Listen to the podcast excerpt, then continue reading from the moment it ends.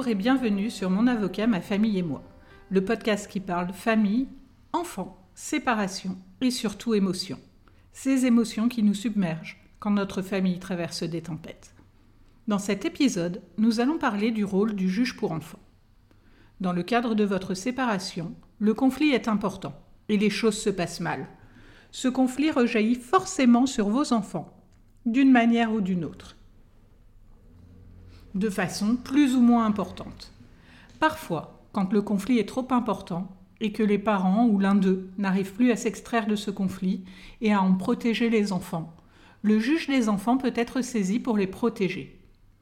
Mais alors, quel est le rôle du juge pour enfants? Le juge pour enfants est le juge dédié à la protection des enfants en danger. Un enfant peut être considéré par la justice comme étant en danger, bien qu'il n'y ait pas d'acte de maltraitance sur cet enfant. En principe, les parents, titulaires de l'autorité parentale, exercent ensemble cette autorité et prennent les décisions d'un commun accord pour assurer la sécurité matérielle, affective et psychologique de leurs enfants. Mais quand un conflit naît entre les parents, notamment à l'occasion d'une séparation, les parents se retrouvent parfois dans l'incapacité de prendre des décisions dans l'intérêt de leurs enfants. Leurs émotions, que ce soit la colère, le ressentiment, Parfois même la haine envers l'autre parent est si forte qu'ils n'arrivent plus à s'extraire de ces émotions pour réfléchir à ce qui est bien pour leurs enfants. Ils ne sont dès lors plus en mesure de prendre des décisions dans leur intérêt, et cela va impacter le bien-être de l'enfant. Le conflit peut être si important qu'il va avoir un impact sur la vie des enfants, et cela va rejaillir sur leur vie quotidienne. Ce conflit peut avoir un impact sur leur sommeil, l'alimentation, les notes à l'école. L'enfant qui n'est plus protégé par ses parents du conflit parental va se trouver envahi dans son quotidien et n'aura plus la concentration nécessaire pour travailler efficacement à l'école ou profiter de ses activités. Il peut être amené à se mettre en danger ou à développer des comportements agressifs ou violents envers lui-même ou envers les autres. On retrouve également, à côté de ces situations de conflit parental massif qui impactent les enfants, les situations de violence intrafamiliale. Qu'il s'agisse des violences d'un parent sur l'autre ou le nouveau conjoint, en présence des enfants, dans ce cas, et même si les enfants ne sont pas directement victimes de ces violences, ils sont des victimes indirectes, et du fait de leur immaturité, ils peuvent se trouver plus impactés que la victime directe des violences. Il faut aussi considérer la situation où les violences sont exercées directement par l'un ou l'autre des parents sur l'enfant lui-même. Dans ces situations où l'enfant est en danger et où sa sécurité morale, affective ou matérielle n'est plus assurée, c'est le juge pour enfants qui intervient. Vous vous demandez comment le juge pour enfants est informé de la situation de danger. Il existe différentes voies par lesquelles le juge pour enfants peut être informé de la situation de danger dans lequel se trouve l'enfant. Il y a tout d'abord les informations préoccupantes. Il s'agit de rapports qui sont établis par des professionnels qui sont en contact avec l'enfant et qui sont témoins d'une situation qui les interpelle. Il peut s'agir de propos tenus par l'enfant, de comportements constatés qui vont conduire ce professionnel à s'inquiéter sur la situation de l'enfant et à considérer que ce mineur a besoin d'aide. Il peut s'agir du médecin traitant, d'une assistante sociale, de l'école. Ces informations préoccupantes sont transmises au centre de recueillement des informations préoccupantes, qui va évaluer les informations transmises et y donner suite ou non. Si une suite est donnée, après recueil d'éléments complémentaires, le conseil départemental va décider ce qui doit être mis en place à son niveau, ou, si la situation n'est pas de son ressort, le dossier sera transmis au juge pour enfants. Le signalement est une autre manière d'informer. Le signalement, c'est l'obligation d'informer le procureur lorsque l'on est témoin de faits graves ou imminents contre un mineur. Le signalement ne peut être fait que par la justice ou les établissements scolaires. Le procureur qui reçoit ce signalement saisira alors le juge pour enfants. Enfin, le juge pour enfants peut également être saisi par un des parents qui déposera une demande directement auprès du tribunal. Mais alors, une fois que le juge pour enfants est informé, que va-t-il se passer? Le juge pour enfants, une fois informé de la situation, va convoquer les parents titulaires de l'autorité parentale et les enfants capables de discernement afin de les entendre et de se faire une opinion sur la réalité de la situation de danger pour les enfants. Chacun des parents peut être assisté de son propre avocat. C'est d'ailleurs préférable. Il est préférable d'avoir chacun son avocat pour que l'avocat soit libre de défendre pleinement son client sans risque de conflit d'intérêts.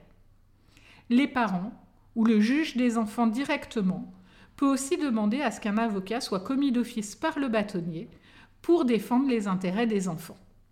Dans ce cas, l'avocat recevra l'enfant à son cabinet pour connaître son histoire, lui poser des questions sur sa situation et assistera l'enfant s'il est convoqué pendant l'audience devant le juge ou portera sa voix si l'enfant est trop jeune pour être reçu par le juge. L'avocat qui est désigné pour accompagner l'enfant est un avocat qui est spécialement formé à la défense des mineurs. Il est formé pour recueillir la parole de l'enfant. Il sera aussi, s'il est commis d'office, rémunéré via l'aide juridictionnelle, c'est-à-dire une indemnisation qui lui sera versée directement par l'État. Au cours de l'audience, le juge va d'abord entendre l'enfant avec son avocat, si l'enfant a l'âge nécessaire. Puis, il fera sortir l'enfant, qui attendra l'extérieur de son cabinet, et il recevra les parents avec leurs avocats, ainsi que l'avocat de l'enfant, afin que chacun puisse s'exprimer sur la situation. Une fois que chacun a pu s'exprimer, il y a différentes possibilités. La première, le juge ne détecte pas de situation de danger et décide donc de rendre un jugement indiquant qu'il n'y a pas lieu à assistance éducative. Seconde situation, le juge n'est pas sûr de ce qu'il se passe au sein de la famille. Il va donc décider d'une mesure d'investigation judiciaire ce qui signifie que les services d'aide sociale à l'enfance vont être désignés pour recevoir chacun des parents, ainsi que les enfants. L'entourage tel que la PMI, l'école, vont être entendus afin de tenter d'y voir plus clair sur la situation de la famille. Ils remettront ensuite un rapport au juge, qui, connaissance prise de ce rapport, convoquera à nouveau les parties à une nouvelle audience, où il rendra compte du rapport d'investigation, entendra chacune des parties avec leurs avocats pour ensuite prendre sa décision. Le juge peut également considérer qu'il y a une situation de danger dès la première audience et donc décider de la mise en place d'une mesure d'assistance éducative plus ou moins intensive avec l'intervention d'éducateurs au domicile de chacun des parents. Dans les cas les plus graves, le juge peut décider du placement des enfants. Le juge peut rendre sa décision immédiatement ou quelques jours plus tard après l'audience. Il prend sa décision pour une durée indiquée à son jugement, de 6 à 24 mois. À l'issue de ce délai, le juge reconvoque la famille pour voir les évolutions et décider si la mesure est toujours nécessaire ou non. Il est possible de faire appel de la décision dans les 10 jours par lettre recommandée auprès de la Cour d'appel. Dans ce cas, la situation sera rejugée devant la Chambre des mineurs de la Cour d'appel mais les délais sont très longs, de 1 à 2 ans. Et pendant ce temps, la décision prise par le juge pour enfants s'applique tant que la Cour d'appel n'a pas rendu sa décision. En cas de modification importante intervenant dans la vie de la famille, il est possible d'informer le juge afin qu'il organise une audience pour refaire le point sur la situation avant l'échéance prévue. Afin d'éviter ces situations qui sont toujours perturbantes pour la famille, perturbantes par l'intervention d'éducateurs au domicile, qui vont vous aider à travailler la parentalité, la communication, offrir un espace de parole à vos enfants, il est toujours préférable, dès le début de votre séparation, de vous entourer de professionnels formés aux modes amiables pour régler votre séparation.